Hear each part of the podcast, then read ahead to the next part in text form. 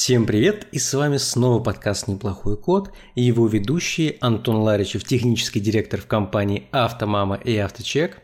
И Дмитрий Петров, вот сижу тут, что-то говорю.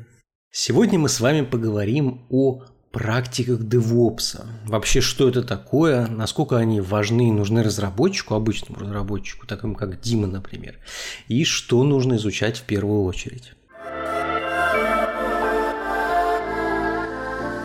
Какое у тебя ощущение первое, когда ты слышишь слово DevOps? Ну, честно говоря, небольшая ненависть возникает э, и боль в основном, потому что вроде как я хотел код писать, а не вот эти вот ваши все конфиги, настроечки, сюда загрузи, туда положи, вот, подними то, подними все, очень сильно выбивает прямо из рабочего процесса. Вот. Конечно, скорее всего, это обычно делается там вроде как один раз, да, и потом все. Потом дальше ты просто пару кнопок нажимаешь, и у тебя все классно, но, блин, вот ты один раз это вначале сделай, чтобы потом говорить. Ну да, ну начнем вообще с что такое DevOps практики. DevOps практики – это наборы практик, которые позволяют нам выпускать быстро и качественно наше программное обеспечение. При этом вы можете часто видеть картинку, когда вы видите слово DevOps, такой знак бесконечности, который разделен на различные сегменты. Ну, то есть, когда мы начинаем там, сначала мы планируем что-то построить, потом мы из того, что планируем, там наш разработчик пишет код, Потом, после того, как он написал код, это должно произойти какие-то автоматизации, которые этот код соберут, проверят, э, проведут какие-то тесты, и после этого выложить это все на продакшн. После того, как выложили на продакшн, нам нужно мониторить, что с ним происходит на продакшене, как оно себя живет, там получить какой-то фидбэк и снова планировать какие-то изменения. И вот этот цикл, он часто э, считается основным для DevOps практик, и фактически это некоторые практики, позволяющие нам эффективно разрабатывать и доставлять до продакшена программное обеспечение. И тут как раз ключевое это то, что нам нужно доставлять его до продакшена, потому что многие разработчики вообще не представляют, как его приложение будет жить на проде. Ну, начнем с простого. Во-первых, э, что такое, то есть мы с вами построили какое-то приложение, написали код, и дальше мы упомянули Continuous Integrations, эти наборы пайплайнов, которые по-хорошему должны существовать компании после того, как код попал из вашего локального компьютера в Git-репозиторий, GitLab, GitHub и так далее. Какие вот, Дим, у вас пайплайны настроены? Ну, на самом деле, можно, наверное, поговорить про то, что есть э, какие-то более-менее понятные для разработчика простые вещи в в DevOps практиках, да, а есть что-то вот э, немного более сложное. Вот если говорить про простые, ну да, вот как раз Continuous Integration, это по сути у нас, что попал в репозиторий, э, пошла сборка, которую ты и так каждый раз собираешь, запустились тесты после этого, после этого э, собрался контейнер, и этот контейнер куда-то, допустим, влился. Да, ну, начнем с простого, пока не доходя до контейнеров. То есть, на самом деле, первым этапом возникает желание, когда мы пишем код, что-то автоматизировать. То есть, у нас есть группа разработчиков, ну и хорошо бы, чтобы, например, линтинг проходили все комиты, которые мы с вами отправляем на ревью. Также хотелось бы, чтобы после того, как наш сервис отправился в какой-нибудь тестовое окружение, перед тем, как оно выложилось, прошли тесты и сказали, что мы ничего критичного не сломали. Понятно, что это можно достигнуть совсем простыми способами. Я думаю, что многие пользовались прикомит-хуками, когда мы с вами говорим, что вот у нас есть некоторые наборы действий, которые нам нужно сделать, выполнить и вернуть с нулевой ошибкой перед тем, как коммитить. И это прикомит-хуки. Есть даже такой плагинчик прикомит, есть библиотечка Хаски, которая э, за нас сидит там, нюхает наш код, и когда мы пытаемся закоммитить, выполняет какие-то действия. Например, линтит наш код, фиксит, что у нас там было в линтинге и запускает тест. Это вот самая первая автоматизация, с которой начинающий разработчик, скорее всего, столкнется. У вас, кстати, есть какие-нибудь прикомиты? Прикомиты... Хороший вопрос.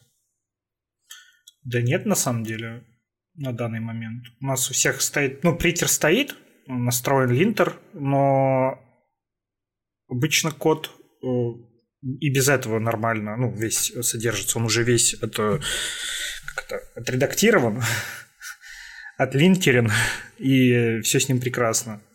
Поэтому хуки сейчас не стоят. Ну и на самом деле правильно, с одной стороны, что хук, на хуки полагаться нельзя, потому что, во-первых, хуки, его настройка, по крайней мере, не распространяется нормально через гид, то есть вам нужно при npm инсталле делать какой-нибудь пост-инсталл, в котором вы настраиваете эти хуки у каждого. Во-вторых, окружение разработки, оно может отличаться, типа у кого-то Linux, у кого-то Mac, а у кого-то на Raspberry Pi сидит на Linux и пытается запустить. А разве не распространяется? Э, вроде как Хаски тот же прописывается в том же package.json, и после этого прекрасно отрабатывает. Он прописывается в package.json, но тебе нужно установить зависимости, чтобы он активировался. То есть там все равно есть э, хук на то, что ты устанавливаешь, например, делаешь npm install, и тогда он инсталируется. То есть это не какая-то готовая штука, которую ты будешь запускать. То есть если ты не сделал, не прописал, что у тебя при каждом npm инсталле проверяется правильность установки этого хука, то как бы на этом все. Хука не будет. Поэтому хуки ненадежны. Но для хуков есть альтернатива в виде как раз CI или Continuous Integration, когда у нас есть централизованное место, где мы проверяем тот код, который отправили. Например, мы с вами можем, мы теоретически локально, да, ты говоришь, что мы там, когда автоматически сохраняем за нас VS код, что-то там автоматически правит, и теоретически должно проходить линтинг. Но, например, кейс, ты поменял какое-то правило в линтинге и не прошелся по всем файлам предыдущим, чтобы их пофиксить. Все, у тебя уже не проходит линтик, поэтому в любом случае должно быть централизованное место, которое там ты отправляешь, оно линтит э, TypeScript, JavaScript и CSS и говорит, что у тебя в результате все окей. Ну, слушай, если говорить про линтинг, основная его задача, чтобы при тех же комитах у тебя не было миллиона непонятных изменений. И когда у тебя вот происходит такая централизованная проверка, очень часто это может даже больше мешать, потому что ты вроде как влил код, там началась какая-то сборка, все у тебя упало, и ты заходишь, он такой, ну вот там где-то вот в каком-то файле что-то у тебя не так. И вот сиди как бы исправляй, хотя по сути, ну, мне кажется, это не так критично. Ну, знаешь, это в одном месте не так критично, второй тоже чуть-чуть подзабил на это. В результате, короче, весь репозиторий лежит как какашка, э, не пролинтенный, разный стиль кода. Ты отправляешь на ревью, а тебе на ревью пишет, подожди, мы же договорились ставить точки запятой в конце. Почему не проленчено? Кажется, к настройке окружения во многом тут идет. То есть как, как договори, договоришься, все равно могут быть споры на этот счет. Не, ну э, после того, как споры завершились и вы приняли какую-то точку зрения, все остальное должно прям вообще, вот мы ставим четкие правила, есть лента, стояла лента, и больше к этому не притрагиваемся, потому что мы понимаем, что за нас все делает машина. Не тратим время на ревью, не тратим время на обсуждение. И как раз CI должен нам обеспечить стопроцентное качество на отправке. То же самое с тестами. Вот не все запускают тесты после того, как модифицировали код. Ну, я знаю многих разработчиков, которые так не делают. Поэтому, конечно же, лучше, когда ты отправил код, и за тебя машина запустила, сказала, подожди, тест упала, можно даже не ревьюить, пока этот тест не будет либо актуализирован, либо код поправлен. Ну да, согласен. И вот это как бы первая часть, которая касается всего процесса DevOps. После того, как мы сделали какие-то пайплайны, одним из вот этих пайплайнов должен быть сборка нашего приложения. Понятно, что на продакшене можем запускать по-разному. Если вспомнить то, как это делалось 10 лет назад, ну что, мы спокойненько брали, короче, FTP, по FTP закидывали туда файлик, после этого, в принципе, все работало. Ну, если что-то не работало, то отредактируешь FTP файл, старый сохраняешь префиксом old, ну и так далее. То есть ну, кто застал, короче, страшно. Понятно, что дальше потом пошли уже какие-то процессные менеджеры, например, PM2, который позволяет ну, к тому же нодовский процесс, например, запустить и перезапускать, если он упал, перезапускать, если сервер упал, потому что просто запуск приложения это никак не гарантирует, что оно будет нормально работать на продакшене. Там должны быть сценарии, что он упал, что у него кончилась память, что у него там он сожрал весь процессор и так далее. Сейчас уже понятно, мы это все можем видеть в докере, ну, который запускается либо на сварме, либо на кубере, зависит, от, конечно, от компании. И вот докер сейчас уже становится стандартом, и уже, наверное, стал стандартом DevOps, который мы видим на текущий момент. знание докера, мне кажется, сейчас это просто по умолчанию, если ты идешь э, каким-то бэкэнд разработчиком, ну, без докера делать нечего. Да и вообще это очень удобная штука, даже как минимум при настройке своей среды, чтобы каждый раз на своем компе там не поднимать какие-то PG, Монги, Рэббиты, Кавки. Ты один раз в файлике Docker Compose настроил, одну команду ввел, все, у тебя все поднялось. Не нужно тебе, чтобы оно работало. Опять же, отключил докер, все, все упало, больше не жрет твою систему, твою систему. Ну, в общем, супер удобная штука, на мой взгляд. Ну да, вообще, что такое докер сам по себе? У нас когда-то были виртуальные машины, на которых мы могли запускать одна виртуальная машина, одно приложение. Но это, понятно, не очень эффективно, потому что любая виртуальная машина у нас содержит дополнительное э, ядро Linux, среду выполнения, то есть все вот эти настройки операционной системы, которые нам нужны. Ну, вообще к Linux мы еще вернемся чуть дальше, э, но, соответственно, у нас есть некоторые VM. Докер в свое время принес такое понятие, как контейнеризация, но это на самом деле не что иное, как просто изоляция кусочка нашей среды выполнения от посторонних глаз. Это как если бы мы взяли, выделили какое-то пространство файловой системы, пространство имен пользователя, пространство имен сети и так далее, и получили бы маленькую изолированную среду, соответствующим э, ядром Linux, который у нас есть на машине, на сервере, который запускается. К этому можем добавить необходимых нам пакетов, именно опять-таки в это заизолированное окружение, и там уже запустить приложение. За счет этого докер очень легковесный. То есть ваши контейнеры, которые вы запускаете, это на самом деле не, не виртуальная машина, а всего лишь наборы пакетов плюс ваше приложение. Ну и плюс настройки вот этой изоляции этой среды. Благодаря этому мы можем запускать на одном небольшом сервере виртуальной машины там, э, с 4 гигами оператива огромное число докеризированных приложений, которые изолированы друг от друга. Но что самое главное, приложения становятся изолированными. Если раньше, к примеру, когда мы хотели запускать два приложения ноды на какой-то сервере, когда у нас не было докера, мы иногда сталкивались с тем, что у нас одна версия требует ноды 8, а вторая требует ноды 6 только и не выше. Ну и, соответственно, все, на, на этом наш запуск закончился, потому что у нас были несовместимые версии Node.js. Здесь этой проблемы не будет. В каждом контейнере вы можете поставить совершенно свою версию ноды, свою версию Sharp, свою версию PHP и так далее. И запустить ее без всяких ограничений. Если контейнер Legacy древний, пусть он дальше сидит на своей восьмой ноде, хотя сейчас уже LTS 16. Очень, кстати, забавно, как э, вся вот эта докеризация из разработки плавно пришла в обычный как бы, мир пользователей, даже, насколько я знаю, Windows, Microsoft собиралась выпускать Windows, в которой был бы ARM, тот же процессор, и все старые не поддерживающие программы должны были, по сути, запускаться просто в контейнерах. То есть там поднималась бы среда, в которой они могут прекрасно работать, и запускалось бы само приложение. Ну, то есть такой как бы мини-костылек ну да, а на самом деле вот точно такой же технологией пользуется пакетный менеджер Snap на Linux. То есть фактически вот Snap пакет, они почему такие жирненькие, большие, это фактически тоже изолированная среда, в котором запускается приложение по аналогии с докерами. Поэтому это уже используется не только действительно в девелопменте, но и в повседневном использовании, особенно Linux пользователей. Ну да, ну я, кстати, слышал, есть противники, которые считают, что это, о, вы тратите ресурсы моей системы на то, чтобы поднимать свои контейнеры, просто запустите как бы вот внутри системы.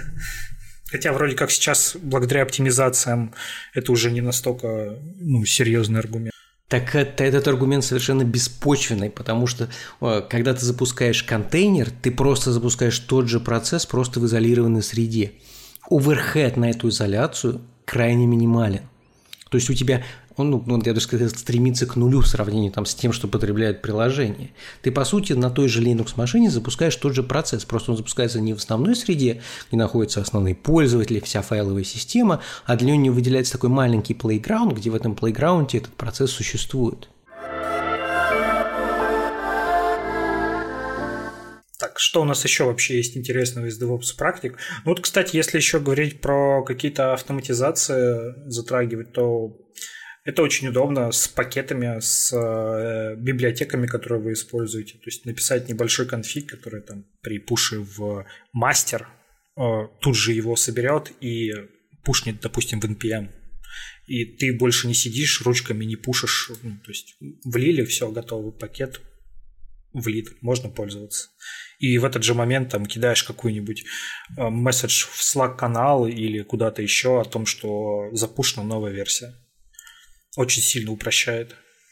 Это все та же часть диплоя, когда мы можем не обязательно деплоить контейнер на сервера, мы можем публиковать библиотеки, э, мы можем делать дополнительные сайд-эффекты, e-mail уведомления, нотификации.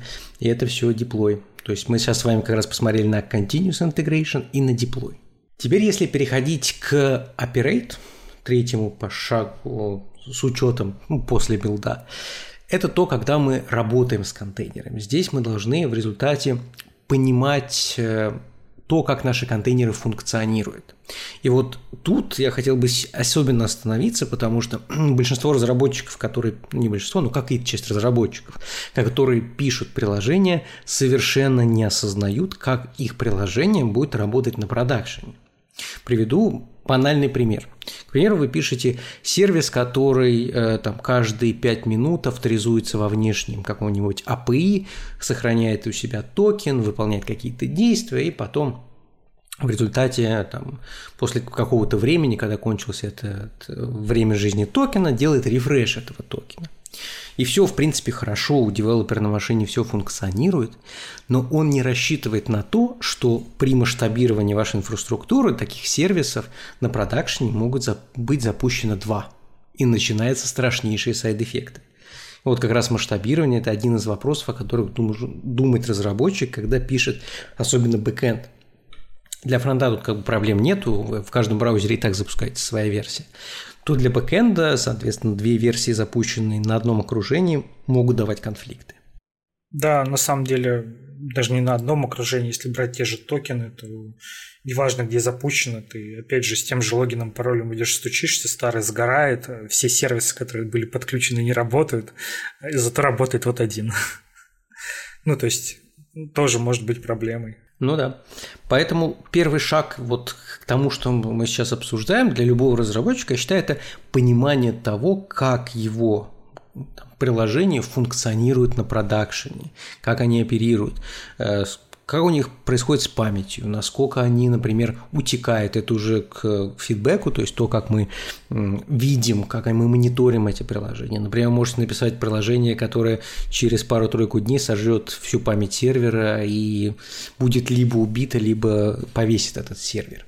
Поэтому в данном случае вот именно понимание запуска на продакшене – это большой плюс для любого разработчика.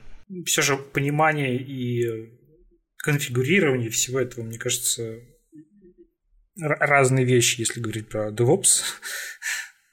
Ну, не согласен. Почему? Потому что, например, э, ты считаешь, когда ты пишешь какой-то сервис, что у тебя, в принципе, вот ты положила себе переменную э, в какой-нибудь тест-файлик, конфигурацию, скажем, подключения к базе, ну, самое банальное, да, и, в принципе, все отлично, оно у тебя локально подключается, он берет из этого конфига. Но ты должен понимать, что у тебя окружение, на котором этот сервис крутится, может быть несколько. Develop, Stage, Production, еще что-нибудь. И у тебя вот эта вещь должна быть конфигурацией твоего окружения для раскатки, а не окружение, которое находится внутри кода. Ну, я немножко, конечно, не это имел в виду. А, это да, это понятно. То есть э, изменяемые значения, которые могут меняться в зависимости от окружения, конечно же, нужно выносить в какой-то environment и менять его, заменять его в зависимости от того, куда это приложение там выкладывается. Вот. Но я про то, э, кто должен заниматься тем, чтобы э, заниматься этой подменой. Ну, наверное, вот больше про это. Не, ну в идеальном мире в компании большой это, конечно же, делает DevOps-инженер – кстати, не называйте DevOps инженером DevOps'ами, они иногда обижаются. Сисадмин. А вот сисадмин, кстати, не, не, не, нет такого, что типа сисадмин инженер. Надо просто DevOps сисадмином называть. А, тогда, мне кажется, они еще больше обидятся. Э, так вот, этот DevOps-инженер теоретически должен написать конфигурацию, которая выкатит ваш сервис на продакшн. Но э, сами вот эти DevOps-инженеры, надо понимать, они не представляют, э, какие, на какие переменные вы закладываетесь в вашем окружении при разработке. Планируете ли вы, что ваш сервис будет масштабироваться или не будет? Использует ли ваш сервис какой-нибудь локальные файлы, не дай бог, и нужно ли их конфигурировать на общий share-диск и так далее. Все вот эти конфигурации, понимание этого, как это в дальнейшем будет эксплуатироваться, должно быть у вас. Поэтому в данном случае первое понимание, как оно как раз запускается и позволит избежать таких ошибок. По сути, он просто должен знать, как ему, ну, то есть объяснить вам, как нужно сделать то или иное. То есть, если у меня есть, допустим, .env файл, из которого берется информация, и там раскладывается по всему сервису, да, то все, что, ну, то есть ему, понятное дело, знать не обязательно, но если я приду и спрошу, вот как мне это сделать, ну, человек, наверное, должен в состоянии объяснить это просто, понимать, а, в каком месте это происходит. Потому что если мы говорим там про диплой уже, то это же явно не один какой-то сервис этим занимается. Их там может быть целая куча. То есть один хранит себе какие-то секреты, другой занимается сборкой контейнеров, третий берет эти контейнеры, кладет туда секреты и выкладывает в четвертый, который уже это все поднимает и там это живет и там еще внутри есть еще какая-то конфигурация, которая периодически все это берет и там масштабирует, э, раскладывает по разным серверам и вот все подобное. Ну и обычному разработчику, мне кажется, во многом, ну не совсем прям обязательно все это знать, потому что, ну, во-первых, оно от компании к компании может сильно меняться. Наверное, идею того, что это знать хорошо – и как примерно оно должно работать. Но вот прям совсем какие-то тонкости лезть, ну, у тебя голова и так пухнет от, э, того, что у тебя каждый день выходит новый фреймворк, у тебя там есть еще какие-то э, практики написания кода и тому подобное, а тут тебе еще присоединяется то, что ты должен понять, как сконфигурировать файлик, выложить его там, куда прописать порты для твоих контейнеров и вот тому подобное. Ну, это прям сильно усложняет э, когнитивную нагрузку на разработчика. Я, я согласен с тем, что на самом деле все тонкости, конечно же, разработчику знать не надо. Моя была мысль про то, что э, ты должен, в принципе, понимать, как это происходит, какие участвуют сервисы, как это будет распространяться твои конфигурации и так далее. Если, конечно, ты не разработчик совсем маленькой компании, где как бы там два разработчика, один из них приходится быть девопсом, то тут понятное дело, тут уже никуда не уйдешь. Но если вы разработчик крупной компании, где уже это все либо настроено, либо, например, как бы есть отдельные люди, которые этим занимаются, я, конечно же, не призываю э, взять, изучить все DevOps практики и стать DevOps инженером. Хотя бы просто понимайте, как оно запускается. Ну, это да, какое-то понимание простое. В общем, куда прилетит твой контейнер и где потом вообще смотреть ошибки.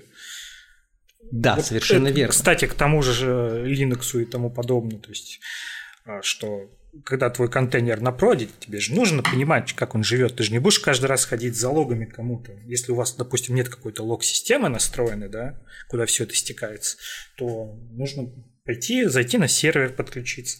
Найти нужно тебе контейнер или под, заглянуть в этот под, заглянуть в контейнер и там уже прочитать логи, либо, может быть, посмотреть структуру файлов, может, у тебя там версия какая-нибудь не та выложилась, что-нибудь такое. Да, совершенно верно. Вот как раз э, откуда стартовать, наверное, многие задаются вопросом типа, э, окей, все хорошо, только куда копать? То есть, во-первых, нужно изучить Linux. То есть э, были у меня как раз у некоторых студентов вопросы, я вообще живу, короче, на винде, у меня в принципе все работает, нужен ли мне Linux? Да, Linux нужен, от этого никуда не уйдешь, потому что докер, он работает исключительно в Linux, э, это Linux контейнеры, и все ваше приложение будет работать исключительно на Linux. Я не призываю, короче, выкинуть винду, конечно, и пересесть на Ubuntu, а то вы игрухи не подгоняете. Ну, но, в принципе, это то, куда нужно идти в первую очередь. Ну, вроде как. Можно, конечно, в докер-контейнере и винду поднять, если очень захотеть. Не, на самом деле действительно есть докер Windows, который позволяет поднимать именно контейнеры виндовые внутри докера, но я бы ну, сказал... Я думаю, это... лучше это оставить 1 Да.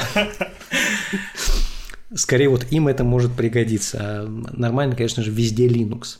Поэтому Возьмите, короче, базу основы Linux, как, э, например, перемещаться по папкам, как смотреть структуру каталогов, как выводить э, содержимое файла, как выводить содержимое файла, при этом передавать пайплайн, чтобы оттуда получить какую-то часть файла, а не весь файл. Как быстро редактировать с помощью нано, если вы боитесь выйти, не выйти из Vim, ну, либо на крайний случай немножко потрогать Vim. Поэтому Linux – это вот основа база. На винде поставьте Windows Subsystem Linux, и там можете потренироваться там же, соответственно, на ниже работает и докер под виндой. Если вы на Маке, то, в принципе, тут уже все схвачено, это Unix, поэтому все должно быть идентично. Ну вот, кстати, если говорить про винду, я тоже сижу на винде, и уже сталкивался с проблемами, что некоторые библиотеки в принципе не работают на Windows. И как бы ты ни хотел ими воспользоваться, у тебя это не получится. А, ну, либо получится, но никто не гарантирует тебе а, правильную работу этих библиотек. А, и поэтому вообще вот VSL очень крутая штука под э, тот же VS Code есть специальное расширение, которое позволяет весь твой код взять и сейчас же запустить вот в отдельном контейнере на VSL. И все. Ты заходишь, вот у тебя баш, сиди, пиши, у тебя все работает под Linux. Да, оно работает, ну, не сказать, что прям очень медленно, но прям помедленнее, чем на ну, самой системе, но компенсируется тем, что ты точно будешь уверен, что твой код заработает в том же контейнере уже на проде или dev окружении. Потому что может быть так, что на винде заработает, а потом ты выложишь, и у тебя ничего не работает. Ну да, конечно, это на самом деле более крайний случай, когда прям несовместимость систем, но такое тоже бывает. Поэтому Вообще, в принципе, докер, они сейчас э, выпустили бетку, где позволяют сразу напрямую поднимать контейнер для разработки. Ты типа в интерфейсе жмякаешь для вот этого проекта, подними мне, пожалуйста, контейнер с определенным Linux и открой VS Code.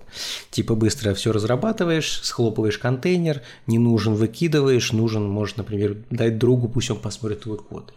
И такая штука в дальнейшем, я думаю, будет еще развиваться. Ну, это, кстати, как у этого, как вот сейчас недавно буквально JetBrains же показали свой флит, да? Ну, да. Новые э, VS-кодообразные IDE.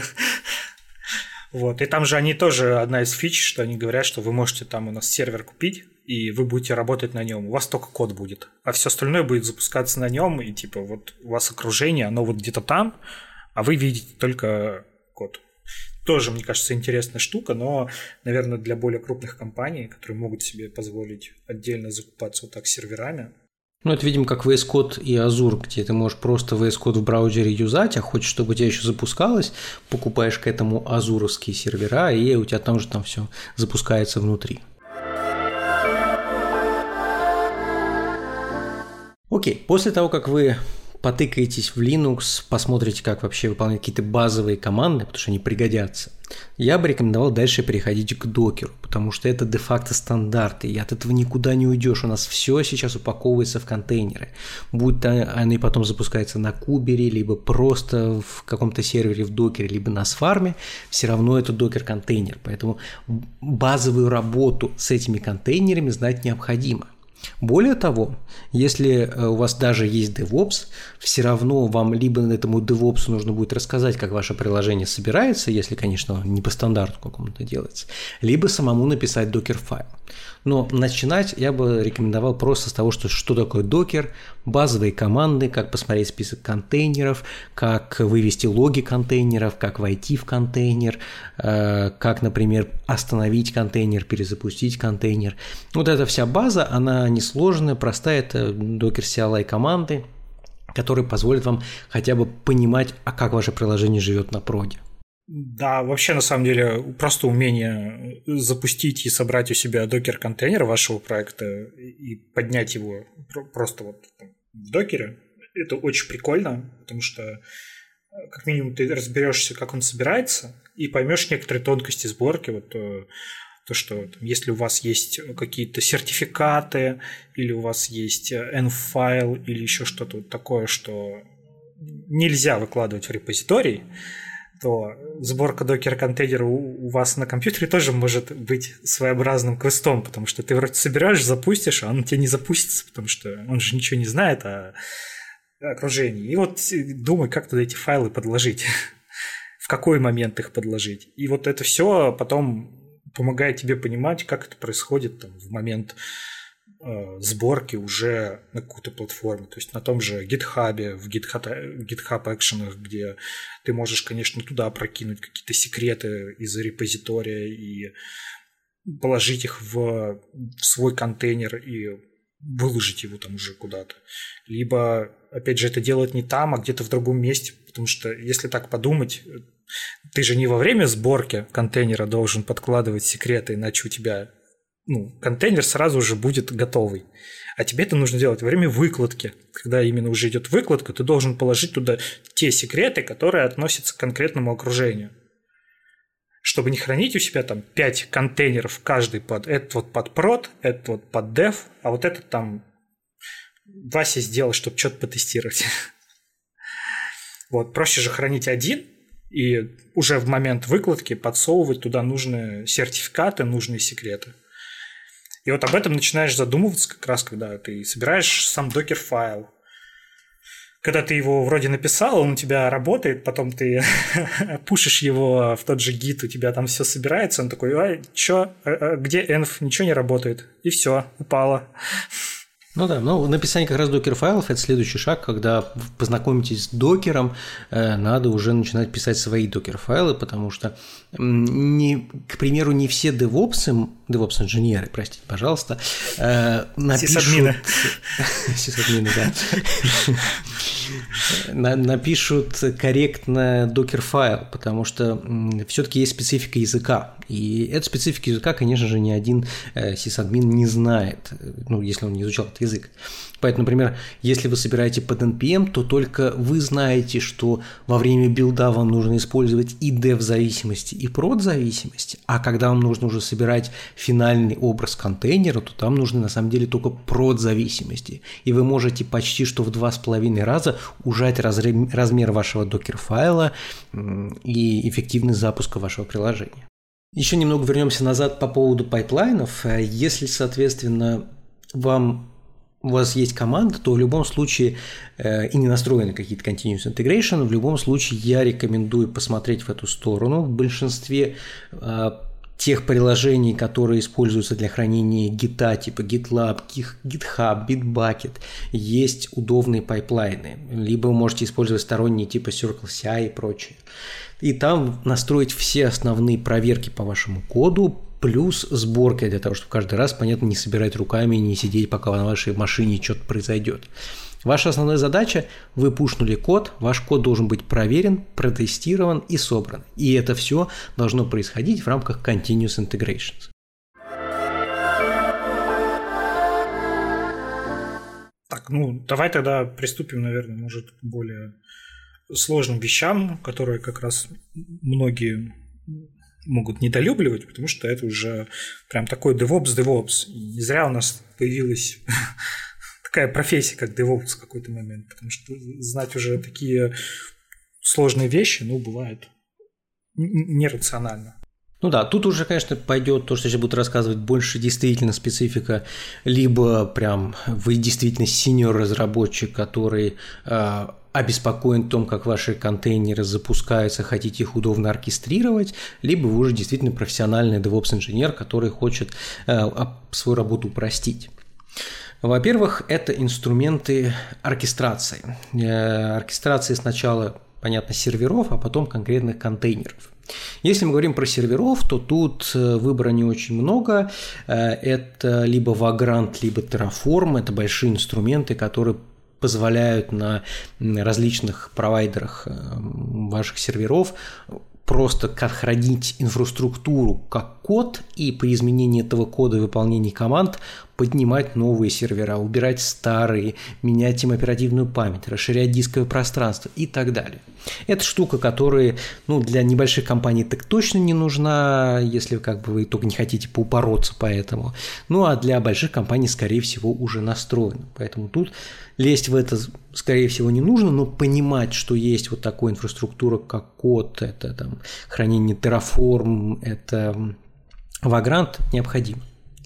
Вторая часть – это уже ближе к разработчику, это э, оркестрация контейнерами, когда мы собрали вот наш контейнер, все правильно, все правильно туда положили, все готово. Теперь нужно взять этот контейнер, раскатать на определенном сервере или на кластере серверов, подложить туда ваш n-файл, э, который должен запуститься и так далее. Тут инструментов тоже несколько. Это Ansible, Puppet, Chief, э, ну сейчас самый популярный, наверное, это Ansible. Приступать к изучению Ansible в принципе можно, более того, он позволяет вам кучу рутины э, автоматизировать, даже в меньшей степени связано с деплоем. Вы можете написать простые штуки, которые будут вам перезапускать сервисы, э, позволять их менять быстро конфигурации, ну, то, что в принципе синюю разработчику может быть полезно. Ansible очень распространен, по сути, это некоторая CLI утилита с питоном внутри, э, который позволяет нам подключиться к серверу, дальше прогнать наши конфигурации и сравнить state наших текущих описанных конфигураций и сервиса. Если не отличается, применить изменения. По сути, мы также храним эту инфраструктуру как код, то есть все конфиги серверов, как они настраиваются – какая версия докера туда ставится, какая версия питона туда ставится, э, как мы дальше все это раскатываем, это все хранится вот в этих конфигурациях. И для полноценного DevOps-инженера это must-have инструмент, потому что без этого мы будем, как 10 лет назад, заходить на сервер, делать apt-get install нужный нам софт, потом понимать, что версия не та, ну и все, короче. Ну, дальше сидишь, короче, сейчас колупаешь с одним сервером. Разве, кстати, Jenkins не относится тоже к э, инструменту? Jenkins относится к Continuous Integrations больше, потому что, по сути, э, Jenkins позволяет автоматизировать пайплайны по коду. В принципе, и все инструменты, которые мы говорили до этого, типа GitHub, э, GitLab, плюс тот же Jenkins, они могут в себе запускать дополнительные инструменты для оркестрации. Для, например, могут тот же GitHub Actions, ты можешь запустить Ansible, который раскатает Docker-контейнер на твои сервера.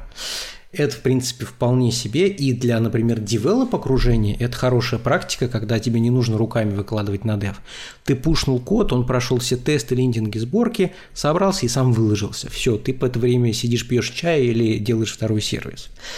Это нормальная практика, и Jenkins к ней же, в принципе, относится. Ну, для продакшна это тоже не проблема. Ты он собрал все тесты, прошел, и после этого просто завис с кнопочкой. Вы точно уверены, что хотите это выложить? Ты нажимаешь «да» и все. То есть Совершенно верно, да. В большинстве систем подразумевает возможность мануального опрува выкладки того же.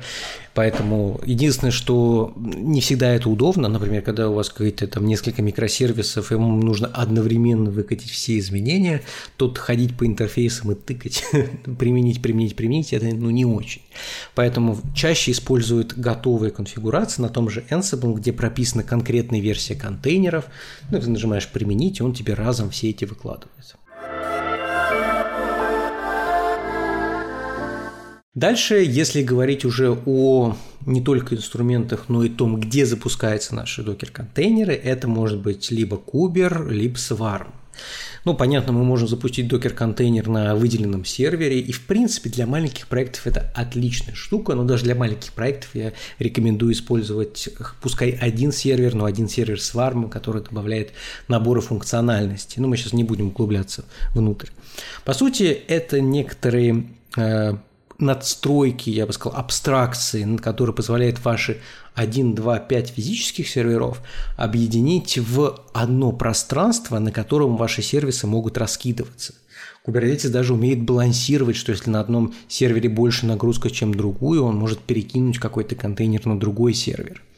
Кроме этого, это дает неограниченную масштабируемость. Вы можете запустить 5 инстансов вашего сервиса, если вдруг нагрузка возросла, и Kubernetes также может это делать сам э, при, при увеличении нагрузки. Swarm – это встроенная штука в Docker, она чуть-чуть попроще, нет таких динамического масштабирования, как у Кубера, но зато нет такого геморроя с конфигурациями, как у Kubernetes. Поэтому к Swarm, если у вас маленький проект, тоже советую присмотреться, но опять-таки это advanced тема, скорее для таких сеньоров, которые уже хорошо знают свой язык и хотят куда-то двигаться. Ну, кстати, вот то, что тут еще может быть полезно разработчикам, это, во-первых, health-чеки, которые, по-моему, и в Сварме, и в Кубере поддерживаются. И да. это нужно понимать, и если этим пользоваться, то можно сделать намного более стабильную систему. Health check и... off top – это э, возможность вашего вот этого сварма или кубернетиса как-то обратиться к контейнеру и спросить, эй, чувак, ты жив? Если контейнер говорит жив, то с ним ничего не делать. А если контейнер не отвечает, молчит и гасится, то кубернетис такой, хорошо, я тебя тогда перезагружу. На самом деле под капотом это по сути выглядит как простая road, э, типа get health check, и у вас там уже какой-то код запускается, который может чекнуть подключение, проверить, может быть, все ли он там под, подключил из внешних систем, опять же, и, и сказать да, нет. Если нет, то Кубер может сам взять, все перезапустить, чтобы как бы собрать заново, может быть, чтобы ну, не было проблем таких. Если там несколько раз упадет, опять же, может э, вас об этом оповестить, что вот этот сервис не запускается. Э, и также еще вот что может быть достаточно полезно, это крон джобы, которые знаю, есть вроде в Кубере, в Сворме не знаю, но возможность поднимать какие-то маленькие контейнеры либо куски э, приложения, вот что есть в Несте, э, и запускать их, чтобы они там выполнили какое-то действие. Вот тоже может быть полезным, если вам нужно, там, не знаю, раз в день что-то удалять, но у вас э, контейнеров, допустим, много, делать внутри каждого из них э, крон безумие, потому что они все у вас запустятся и что-то сделают, а тут э, как бы кубер сам поднимает небольшой кусочек вашего приложения, запускает ну, один кусочек в одном экземпляре и запускает, и он там что-то удаляет.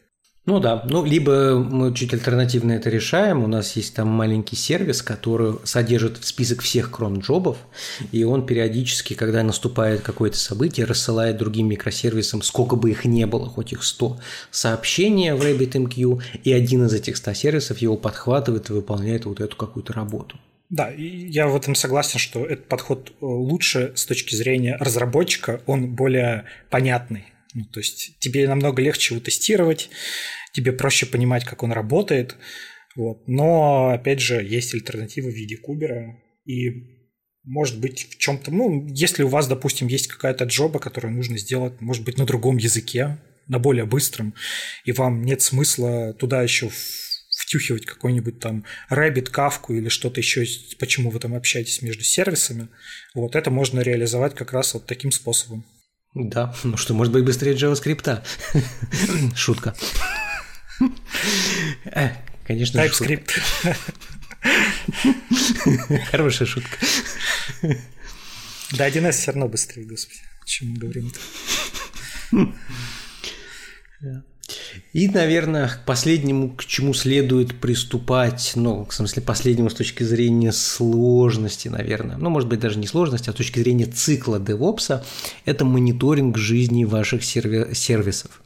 Потому что вам нужно понимать того, как вы запустили, как он живет, насколько кушает память, есть ли у него какие-то сбои, внутренние ошибки, кидает ли он 500 ошибки на запросы, разбирает ли он вашу очередь сообщений. Все вот это можно сказать мониторинг. И тут можно смотреть в сторону либо Графана, Прометеус, Alert Manager – это такая связочка, которая позволяет нам получать наборы э, метрик от наших контейнеров или от наших сервисов самих, например, даже бизнес-метрики, либо от целиковых серверов и отображать красиво в виде графиков и кидать алерты. Либо в сторону стека ELK, Elasticsearch, Kibana, Logstash, где, в принципе, все то же самое, только чуть на другом стеке. Ну, в первом, кстати, еще есть Локи, э, тоже от авторов Графана, который позволяет эм, собирать в результате логи ваших сервисов централизованно в одном месте, чтобы вы потом могли быстро по ним навигироваться или что-то найти.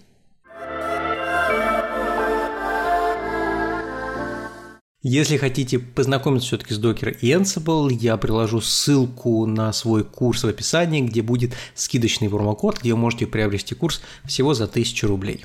Ну, все равно, считаю, DevOps должен делать девопсер. Вот. Иначе, иначе я чувствую боль. Мне это не нравится. Ну что же, подведем итоги. Э, если вы только начинаете разработки, то начните хотя бы с Linux, а затем возьмите Docker. Если вы уже опытный разработчик, хотите развиваться, то тут уже можно смотреть в сторону того, как работает кластеризация в сварме Kubernetes, либо на инструменты оркестрации всеми этими контейнерами. Кроме этого, можно также посмотреть и в сторону мониторинга. Ну а если вы заедлый DevOps, то вы уж, скорее всего, это знаете, и зачем слушаете этот выпуск. Скорее всего, сидят и ругаются, что какую-то херню несем. Пришли вот эти вот разработчики, блин. Ну ладно, кто ж это спрашивает этих сисадминов? Пускай ворчат. Спойлер, это была тоже шутка. Ну, кстати, еще полезная вещь это всякие git экшены, ну вот э, сам пайплайн. Вот это прям, я бы сказал, то что-то среднего уровня. Это круто изучить и облегчить себе сильно жизнь в плане тестирования, там, может быть, пуша пакетов, э, нотификаций каких-то о чем-то. Вот это такой вот прям средний тоже уровень. Да, да, поддерживаю пайплайн. И вот как начали разрабатывать, так сразу смотрите в сторону пайплайнов. А перед ним немножко в Linux. Ну что же, с вами был подкаст «Неплохой код». Услышимся в следующем выпуске. Пока. Да, всем пока.